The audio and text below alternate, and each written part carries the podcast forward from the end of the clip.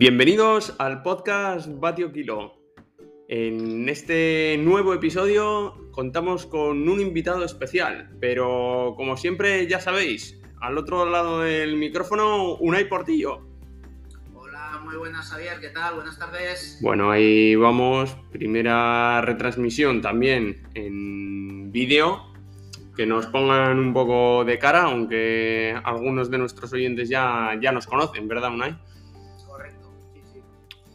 Cuéntame, Xavi, ¿quién, que hoy tenemos un, un invitado muy especial. Cuéntanos de quién se trata. Un invitado muy especial que los que están viendo ya vía imagen ya lo están viendo. A los que no, pues bienvenido José Antonio Hermida. Buenas, ¿qué tal? Tengo la duda, ¿quién es el bati y quién es el kilo de los dos? Yo soy el kilo. Yo soy el kilo, sin duda, además. Sin sí, duda. Sí, sí, sí, sí, ¿eh? No hace falta decir más, ¿no? Entonces, uno de los dos, o tú o yo, somos el kilo. Encantado de estar, de estar en vuestro podcast y, y, abierto, abierto a, a colaborar, claro, a preguntas un placer para nosotros que, que nos acompañes y, y, bueno, y que te podamos robar unos minutillos, que sabemos que eres un tío bastante ocupado, que si no estás en la tele, estás en la Cataluña by Race y si no, probando rutas y si no, vamos. Ahí está. Tantos días que no paras. Entre nosotros, no me, no me conviene haberme retirado. Ya, que no, eso, me, no me eso, cunde, no me cunde. Yo pensaba dos cosas, o, o, no, o tiene mucho trabajo que le exprimen de todos los lados, sí, o sí. es que en casa te echan. Te Sí, dicen, sí, venga, arranca, afuera. Antes- Yo pensaba eso de los jubilados y tal, las obras, hay que mirar para aquí, para allá, el huerto y tal. Y escucha, no he encontrado ni terreno para hacer el huerto aún. Si es que no me da tiempo, me tiene súper ocupado. Pero bueno, ya nos gusta, ya nos gusta estar ocupados en el, en el ciclismo. Joder, eso es lo que nos gusta a todos al final y en, en lo que te ha llevado la mayor parte de tu vida profesional. eh, el hobby que se convierte en trabajo, pues eh, poca gente puede decirlo y, y, al final, ojalá pudiéramos todos, pero eh, aprovechalo, aprovechalo por, lo, por, el resto. Efectivamente, muchas gracias. Vamos a ver, eh, José Antonio, vamos a, bueno, eh, sin más, vamos a esto ya, como te hemos comentado, es una charla de, ciclismo, de, de, lo que nos apasiona un poquito. Y para empezar, eh, hace unos programas estuvimos eh, comentando, Sabir y yo, el mundo de, del mountain bike. Y nos metimos un poco más en detalle con el tema de, de que no nos encajaba, no sabíamos cuáles podían ser los motivos por los que hay tan pocos equipos pro de, de mountain bike. A nivel de acuerdo que no pueden ser estructuras Eso tan es. grandes como las del ciclismo eh, de ruta, pero mm, no sé, eh, siendo una modalidad que puede tener, que ahora mismo tiene mucho auge, pues desde tu medalla olímpica, la de Coloma, ahora la de Valero, o sea, que tiene... Tiene tirón, y, y tiene además tirón. hay gente que lo practica, ¿no? O sea, que, que no es Sí, un deporte de decir, bueno, es que no lo practica nadie, o...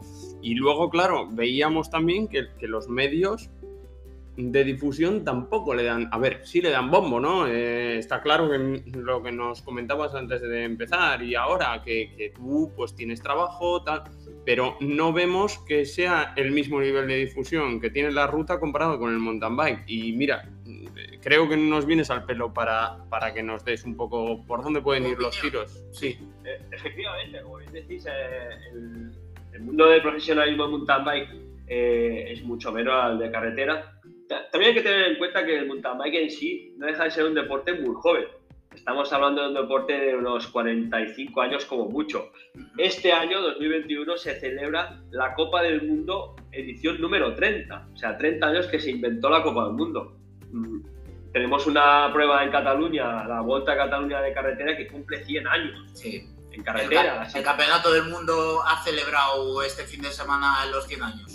Efectivamente, entonces estamos hablando de un deporte que se creó en Estados Unidos, en California, de los primeros, bueno, los primeros indicios fue en California, en Marine Mountain, allá por el 82, 78, 82. No hay muy bien mucha referencia, porque al final eran los americanos que cogían bicicletas de unas cruiser de, de- como de playa, le añadieron unas ruedas como de moto y unos frenos de tambor, unos frenos de estos de, bueno, inventaron un engendro y se tiraban en las montañas de California. A partir de ahí nació el mountain bike Ujú. y en el año 91 fue cuando se creó el primer campeonato del mundo oficial hospedado bajo el, el- el amparo de la Unión Ciclista Internacional. O sea que Ujú. hasta el 91, eh, quieras que no, las carreras eran pues hechas un poco de manera anarquista, nadie, no había un, un gobierno, nadie las gobernaba, nadie las tutelaba y en este caso pues el ciclismo pasó, el ciclismo de montaña pasó a formar parte de, de la UCI. A partir de entonces ha ido creciendo poco a poco el mountain bike. Yo siempre lo digo, hay que tener en cuenta que una mountain bike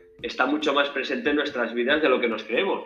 Sí. Es que en todos los garajes de una casa hay una pelota y una mountain bike. No hay la bici de, de, de De carretera, es sí, correcto. de, de Chris o de, Po- o de Pogacar, ¿no? Pogacar. Sí. Sino que hay una bici de montaña, ¿no? Así que, bueno, ese es un, ese es un aspecto importante. Y luego la idiosincrasia que tiene la, la disciplina en sí misma. El hecho de que los equipos de carretera sean muy grandes es porque también las competiciones requieren de una estructura más grande. Pero entonces en realidad es un deporte de equipo, pero muy individual.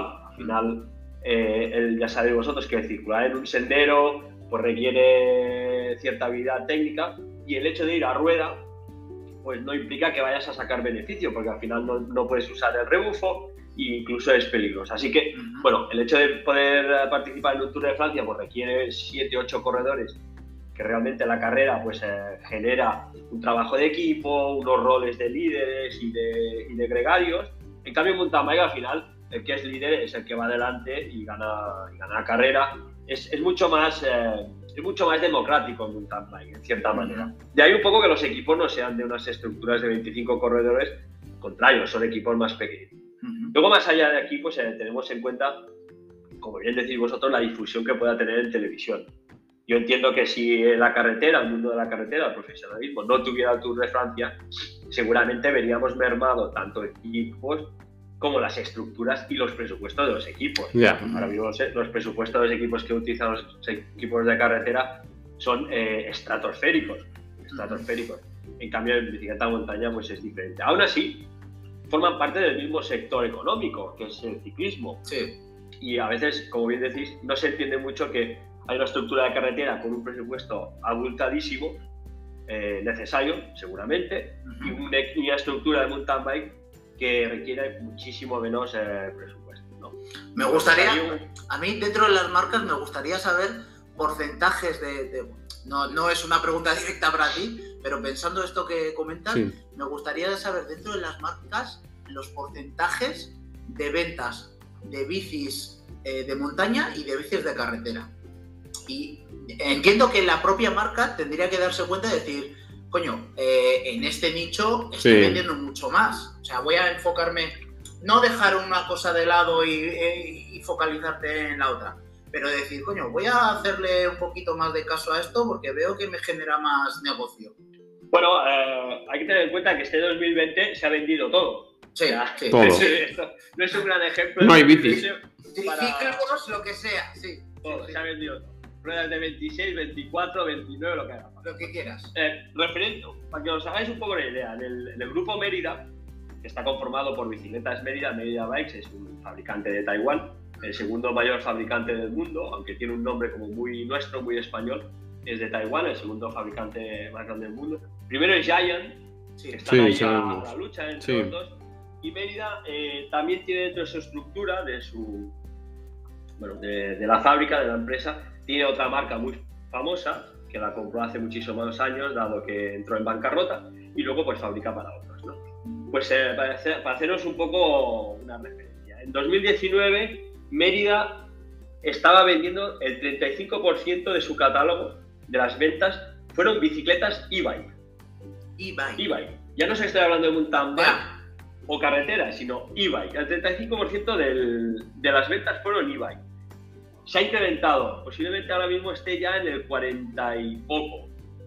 Del resto que queda, estaríamos hablando que posiblemente del, del- pongamos el 60% que queda, de ese 60%, el, posiblemente el 70% Ujú. de las ventas son mountain bike y el resto carretera. Así que estaríamos hablando que en el catálogo de Mérida el nicho de ventas de carretera es bastante bajo en comparación. Evidentemente ahí hay un poco la trampa. Porque estamos contando como mountain bike la bicicleta de niño. Ya. Las bicicletas de niño no deja de ser una mountain bike, ¿no? O las bicicletas de, de 700, 800, 900 euros, prácticamente todo lo que se vende en ese, en ese target, ¿no? De clientes, que es hasta los 3.000 y algo euros, prácticamente es casi todo mountain bike. A partir de ahí sí que ya entra más en acción la bicicleta de carretera y el tope de gama tanto mountain bike como carretera. Pero, como bien decís o bien apuntáis, eh, es curioso que a nivel visual se le da mucho protagonismo a la carretera, posiblemente porque sea muchísimo más fácil eh, encontrar la plataforma para darle visibilidad a la marca a través de las televisiones y, y en cambio a nivel de ventas estamos hablando del 35% de, bici- de bicicletas e-bike, que son todas mountain bike. Eh, y luego el resto mountain bike y luego queda un mucho pequeño de, de bicicletas de, de carretera. Así que bueno, Ya. Em, lo que está claro es que la marca siempre busca visibilidad y sea a través de la plataforma de la carretera o sea a través del mountain bike, pues, eh, Eso te iba a comentar, pues, que pues se consigue. se quizá, quizás saben, eh, así como Mérida, las demás marcas eh, a nivel mundial potentes, que no es donde más venden, pero quizás sí que, que son el escaparate principal, la carretera, y luego desde ahí me acuerdo de la marca para decir, ah, sí, yo esta marca la conozco en este claro ejemplo, porque la lleva el Bahrein Mérida Victorious. Y entonces me compro una e-bike porque la he visto en el Tour de Francia que la lleva Mikel Landa. Efectivamente. Muchas veces eh, el, el solo el prescriptor, el, el vendedor, utiliza esta arducia, eh, esta arducia lingüística Sí, sí. de vender- venderte una mountain bike eh, A través de- el, no- el nombre que es el ganador del Tour de. Muchas veces el que gana el Tour de Francia, pues Lance Armstrong en su momento, ganaba con una trek, pues el vendedor, eh, una de la, no una arducia, pero una de las- sus herramientas de venta era la marca La imagen. Tour de- la marca que ganaba el Tour de Francia, pues, y te acabas comprando una mountain bike, una trek, ¿no? Sí, sí. Bueno, eh, está claro que al final eh, cada vez eh, funciona más el marketing, que es importantísimo para darle visibilidad. Y, y luego también hay un tema y es que cada vez más pues, eh, hay una deriva también, las marcas se han dado cuenta, y es que hay que estar en el mundo de la carretera, al igual que hay que estar en la Fórmula 1. ¿no? Sí. Nadie, nadie vende coches de Fórmula 1, pero fijaros que los coches de Fórmula 1 so- todos tienen un logo de una marca terrenal. Sí, Sí, sí. Renault, Fiat, eh, pues... eh, Aunque luego, el, au- aunque luego el motor sea de otro, eh, eh, Alfa Romeo lleva un motor Ferrari, pero tú Sí, te compras que- un Alfa y no te compras un Alfa con un motor Ferrari. Efectivamente, el Alfa o el Aston Martin, o, sea, o el Alpine, al final no tienen en común con un coche de calle, no tienen en común ni el color muchas veces. Pero hay que estar ahí, ¿no? Es una Está plataforma visual para darte, para darte a ver. Y sí que es verdad que también hay que, hay que reconocerlo, y es que poco a poco va cambiando, ¿no? El- hemos visto una deriva en los últimos 15 años, 20 años, con la incorporación de grandes corredores de mountain bike a la carretera y su buen rendimiento pues ha hecho que cambiara un poco esa mentalidad eh, antigua de la carretera es la carretera el mountain bike es el mountain bike, el ciclocross es el ciclocross y la pista es otra. ¿no? Cada vez más los equipos están intentando abrir divisiones y muchos lo están consiguiendo, tener una división de carretera pro y una división off-road, sea con un equipo femenino, sea con un equipo de ciclocross, eh, mountain bike, así que poco a poco también en, en cierta manera viene un poco la imposición también de las marcas de, de bicicleta. O sea, al final lo que las quieran marcas- vender, lo que quieran vender, sí. Sí, al final hay que tener en cuenta, por ejemplo, el equipo Ineos o el equipo Bahrein, pues el, el nombre, el título, el title sponsor que se suele decir, es una marca comercial con mucho Sí. músculo económico, pero al final se basa todo en venta de bicicletas. Al final estamos hablando de equipo de bicis y si no hay una marca de bicicletas no, es que no se entiende. O sea, no se entendería que un equipo de Fórmula 1 lo patrocinara un equipo de, una marca de bicicletas. sí, Así que al final también las marcas de bicicleta, a los equipos profesionales que les pagan muchísimo dinero, un presupuesto elevadísimo, las marcas pues también están empezando a exigir que el equipo tenga unas divisiones y otras, otras disciplinas, porque al final también les sirve para hacer un marketing 360 o 365 días al año, ¿no? Tú tienes a, el claro ejemplo es Van der Poel, está corriendo en ciclocross, luego corre mountain bike, luego corre carretera. No es el ejemplo, el mejor ejemplo, porque es un, es un rara avis, ¿no? Pero, es un pero, Sí, pero lo que quieres decir es que al final Van Der Poel en este caso muestra todo el catálogo Ah, de, de, de- De de bicis. posibilidades sí. dentro de, de Canyon, por ejemplo. Efectivamente, efectivamente. Entonces, cada vez más las marcas están buscando corredores de este tipo o que los equipos se conviertan a, a- a multidisciplinar. Cierto es que las nuevas generaciones de corredores ya son mucho más flexibles a, a este tipo de estrategia. ¿Por qué? Porque las, las generaciones de ciclistas jóvenes ahora ya vienen todos eh, con una base de ciclocross, BMX, eh, carretera. Antiguamente entrabas al club de carretera y a los 6 Y a años donde ya te no- no echasen. de ahí.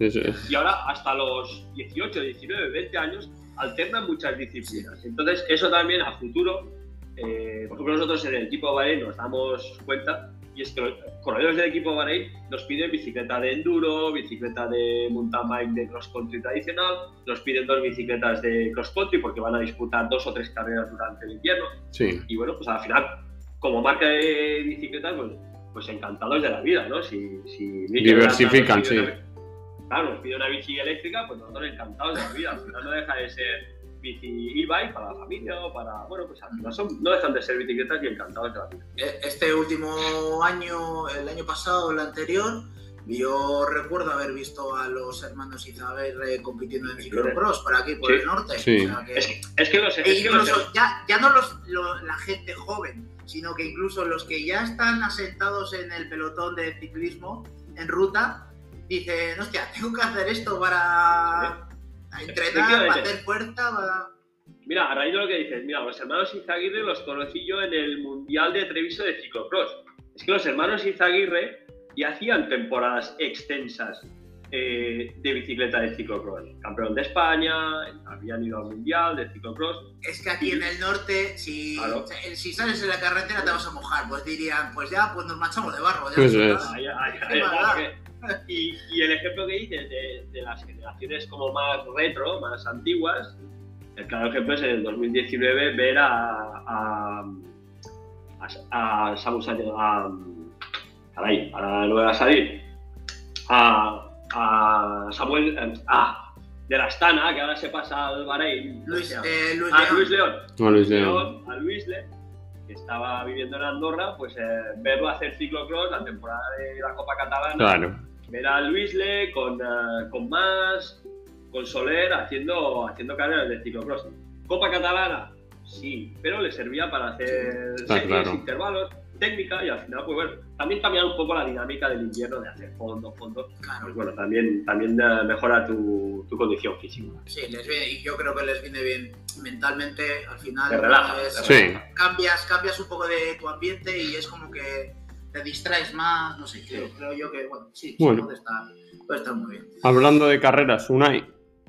Cambiamos de tercio un poco. Sí, de- yo, de- yo quería hacer un- Ah, vale, vale. Todo tuyo. Una, eh, una anotación respecto a, por ejemplo, eh, que sabemos que, que estás trabajando en Red Bull TV. Eh, yo creo que Red Bull ha visto un claro nicho en, el, mun- en, la, en la Copa del Mundo y, ha apostado por, por esta prueba y tiene mucha difusión. O sea, está, la veo como muy volcada y para mí es algo no solo positivo, sino que ha hecho una gran apuesta por ello. Y, es de agradecer que una marca tan grande eh, se fije en una prueba porque eh, anda que no tendrá Red Bull dinero como para decir, me va a meter ahora en otro jaleo. Bueno, pues, eh, la Fórmula 1 me da más. No sé, creo que- no sé qué opinas tú de, de eso. Efectivamente, ha, ha sido una gran apuesta por parte de la marca Red Bull. Y es curioso porque mucha gente no sabe el- el- los intríngulis de, no- de todo el sistema. ¿no? Realmente Red Bull no es patrocinador de la Copa del Mundo. Realmente Red Bull cree tanto en la Copa del Mundo de bike que en realidad estamos hablando de Red Bull TV, que es la- el canal de televisión de Red Bull TV. O sea, Red Bull TV cree firmemente en el mountain bike y lo que hace es producir el, el contenido audiovisual de la carrera. O sea, el sponsor principal es Mercedes, Sí, sí. pero Red Bull quiere ser el que cree el contenido, genere el contenido, retransmita, ofrezca la señal, la señal de los campeonatos del mundo que pudimos ver en Eurosport o en Teledeporte.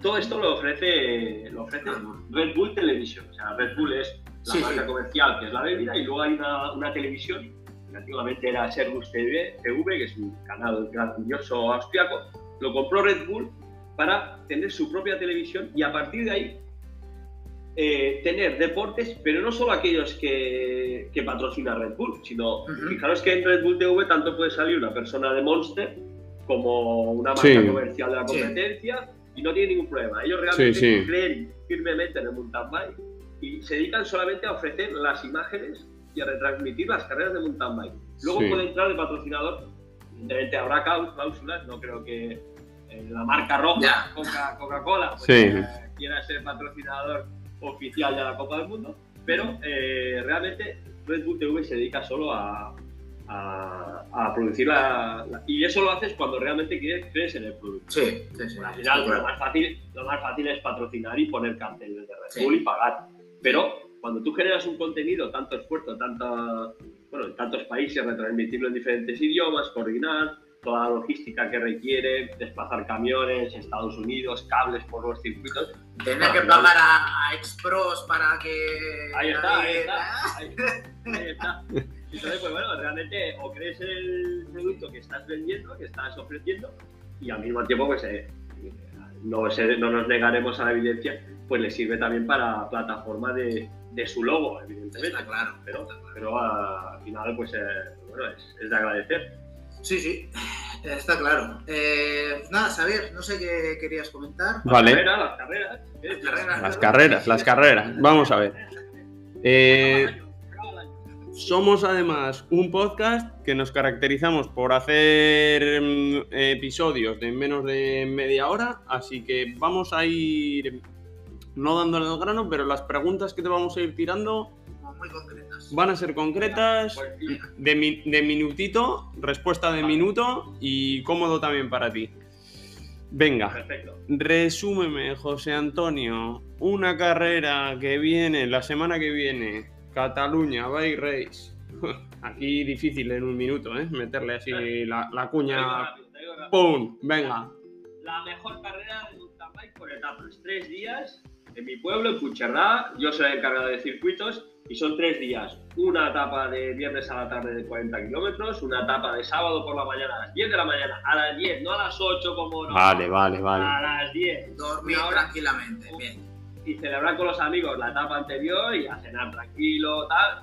Comer, hidratar. Mola. A las 10 de la mañana, el sábado, se sale a hacer una etapa de 59 kilómetros porque hemos tenido una pequeña variación al último momento. Domingo por la mañana, a las 10 de la mañana nuevamente, 65 kilómetros de mountain bike y ya está. Y el domingo a mediodía, A todos su para casa. Todos para casa. Vale. para casa, que- que El la- pueblo limpito, el pueblo recogido y venga. Eh, y, y el residuo, ¿eh? No quiero residuo, no quiero residuo. Va a entrar de- Guarrete, guarrete fuera. Va a entrar dentro de una de las preguntas, pero antes, eh, otra que te pego y a ver, este, este es comprometidilla, ¿eh? Eh, Gente globera como nosotros en el mountain bike, como Unai, como yo, Batio Kilo. Yo todavía no tengo mountain bike, me quiero comprar, soy rutero desde hace 13 años o más y me apetece un año hacer Cataluña Bike Race, a ver si Batio Kilo está el año que viene por allí. ¿Doble o rígida? Doble, doble, totalmente. A más a más, Vale. muy fácil. Tenéis que arrancar con una bicicleta normal, no os volváis locos, no os volváis ni no Surten ni Van Der Poel, porque al final fijaros que Van Der Poel también se tuvo supercáncer en los Juegos Olímpicos. Sí. No, te, no te salva la vida, o sea no os volváis. Una bicicleta normal, una doble suspensión, 120 milímetros de suspensión delante y atrás, que es el estándar que va a haber ya inmediato si no, si no presente, que Sí. es el recorrido que tiene la suspensión, y luego al final pues muchas ganas de disfrutar de senderos, de, de puro mountain bike. Al final, la Cataluña Bike Race es una, es una competición, yo siempre lo digo, las bike race, las carreras por etapas que tenemos, el mountain bike en general, es una de las mejores disciplinas del mundo. ¿Por qué? Porque tú puedes jugar al fútbol con Messi y, y cuando realmente en el fútbol nunca podrías. Yo nunca podré jugar a un partido de fútbol con Messi. En cambio, tú vas a una carrera de mountain bike o en cualquier sitio del mundo y tú puedes estar en la línea de salida con los mejores corredores del mundo, con un medallista olímpico como puede ser el Valero, con Nino Schurter, el campeón del mundo. O, Contigo. con- o con- o con- o conmigo, pero en la parte de atrás, Pero eso en la parte- es. en la parte global. Recogiendo cadáveres. sí, en el, en el cajón me expro venida menos, expro venida menos. En el cajón que tengo yo mismo. Así que es una de las mejores, eh, de las mejores experiencias, ¿no? Que puedas compartir pues en el mismo circuito, el mismo día y el mismo momento con, con el referente de ese deporte. Más allá que la Cataluña Bike Race está organizada de manera que está más organizada para el, para el globero, entre comillas, para el practicante de mountain bike, que no para el profesional. Yo eso lo tengo clarísimo. Vale. Los senderos, ¿son técnicos? Sí, depende de la velocidad que le des. Al Vale. final, al final la bala no mata, mata la velocidad de la bala, de la bala ¿sabes? Sí, es lo sí. mismo. ¿El, el sendero es difícil? Bueno, a la velocidad a la que vayas. Pero, pero está pensado para que todos tengan cabida y, Y para año tras disfrutar. y disfrutar. Y año tras año tenemos un exitazo de inscripciones porque realmente la gente se lo pasa bien. Luego hay los profesionales que van rápido y todo lo que quieren y también ellos. disfrutan. Sí, Que haya ellos. Y, y son mayores para, para responsabilizarse de sus. Unai, Vale. eh, residuos. Ah, sí, Importante. eso es, eso yo eh, le quería comentar eh, a José Antonio. Eh, ¿Cómo surgió el tema de cada salida un residuo? Eh, yo soy seguidor tuyo de redes sociales Y yo. y practico eh, ese, movimiento, ese movimiento. ¿Y cómo, cómo surgió la idea? Porque me parece eh, brutal. Sea, creo que es una de las mejores iniciativas que una persona puede hacer por el medio ambiente. O sea, y más alguien tan visible como tú. Bueno, es una iniciativa personal. Eh, me alegra mucho que cada vez lo siga más gente. El objetivo no es que lo siga más gente o que la gente me dé más likes o, o- o más palmadas en la espalda. Eh, es una iniciativa personal, eh, des- desinteresada, que, que surgió curiosamente el primer día que nos liberaron del confinamiento. El primer día que pudimos salir, que yo hice bondad, yo, yo cumplí, aunque tenía el certificado de deportista de élite, que aún lo tengo activo, cinco años de deportista de élite, pues podía salir a entrenar y, a disfrutar. Aún así, cumplí con, con la cuarentena porque el hecho de no hacer la Copa del Mundo, Campeonato del Mundo, pensaba que era una falta de respeto a toda la gente que estaba encerrada, sin tener yo un objetivo real, y cumplí. Y el primer día que salí, que además salí en bicicleta y salí solo para respirar, que casi me sale la lágrimas, igual que vosotros, Sí, sí, sí. en- Encima salí, iba a 10 por hora y me daba la sensación que iba a 60 disfrutando con todo el pelo para atrás. Digo, esto es Renegade a tope. Y, y salí a disfrutar. Y es curioso porque em, con la vorágine que tenemos en el día a día todos, en el 2019, bueno, pues iba en bici rápido para aquí y para allá, ya sabéis cómo soy, nervioso, me muerdo las uñas para aquí y no ves el mundo. El hecho de tenernos eh, confinados tres meses, salir, nos hizo ver el mundo, al menos a mí, y de repente me empecé a fijar al suelo. Y por, bueno, pues por- me empecé a fijar cómo cambió la naturaleza. Os aco- acordaros que en tres meses empezaron a aparecer animales a- cerca de las casas, la vegetación creció, cambió el mundo, ¿no? Sí. Pero había cosas que no cambiaron, y es los residuos. No se fueron. Apareció naturaleza, pero no se fue nuestro residuo. Entonces iba por un camino y de repente empecé a fijar que estaba muy sucio.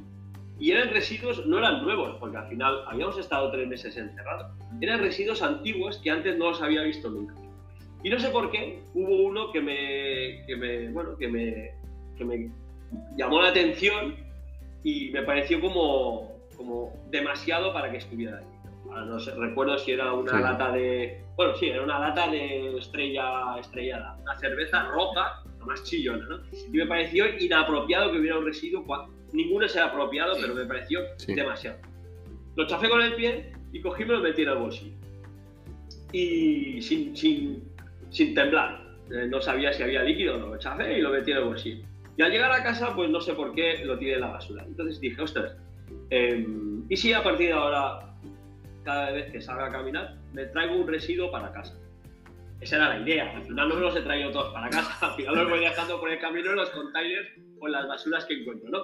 Pero y ahí empezó el hashtag. Empezó de una manera tan natural como eso. En ningún momento pensé en crear un hashtag para, para difusión y tal. Entonces creé, no, no sé por qué, el- cada salida un residuo, cada salida que salía, me propuse, me propongo, me autopropongo que cada día que salgo de casa voy al monte, o no al monte, ¿eh? y cojo un residuo. No me cuesta nada cogerlo y transportarlo a la basura, porque incluso me he dado cuenta que muchas veces el residuo está a dos metros de la basura. Sí. No es que esté en medio de la montaña, o sea, está a dos metros de la basura. Incluso aquí en Barcelona, en Barcelona. Entonces, no me cuesta nada coger y dejarlo. O sea, sea, a mí no me cuesta nada delante de la persona esa sucia, cerda, irresponsable, Hacerlo. irrespetuosa, cogérsela y, y tirarla yo. A mí no me cuesta nada, me cuesta Ya. un segundo, es más, y me quedo tan tranquilo, ¿no? Sí, sí. Pero él me ve hacerlo.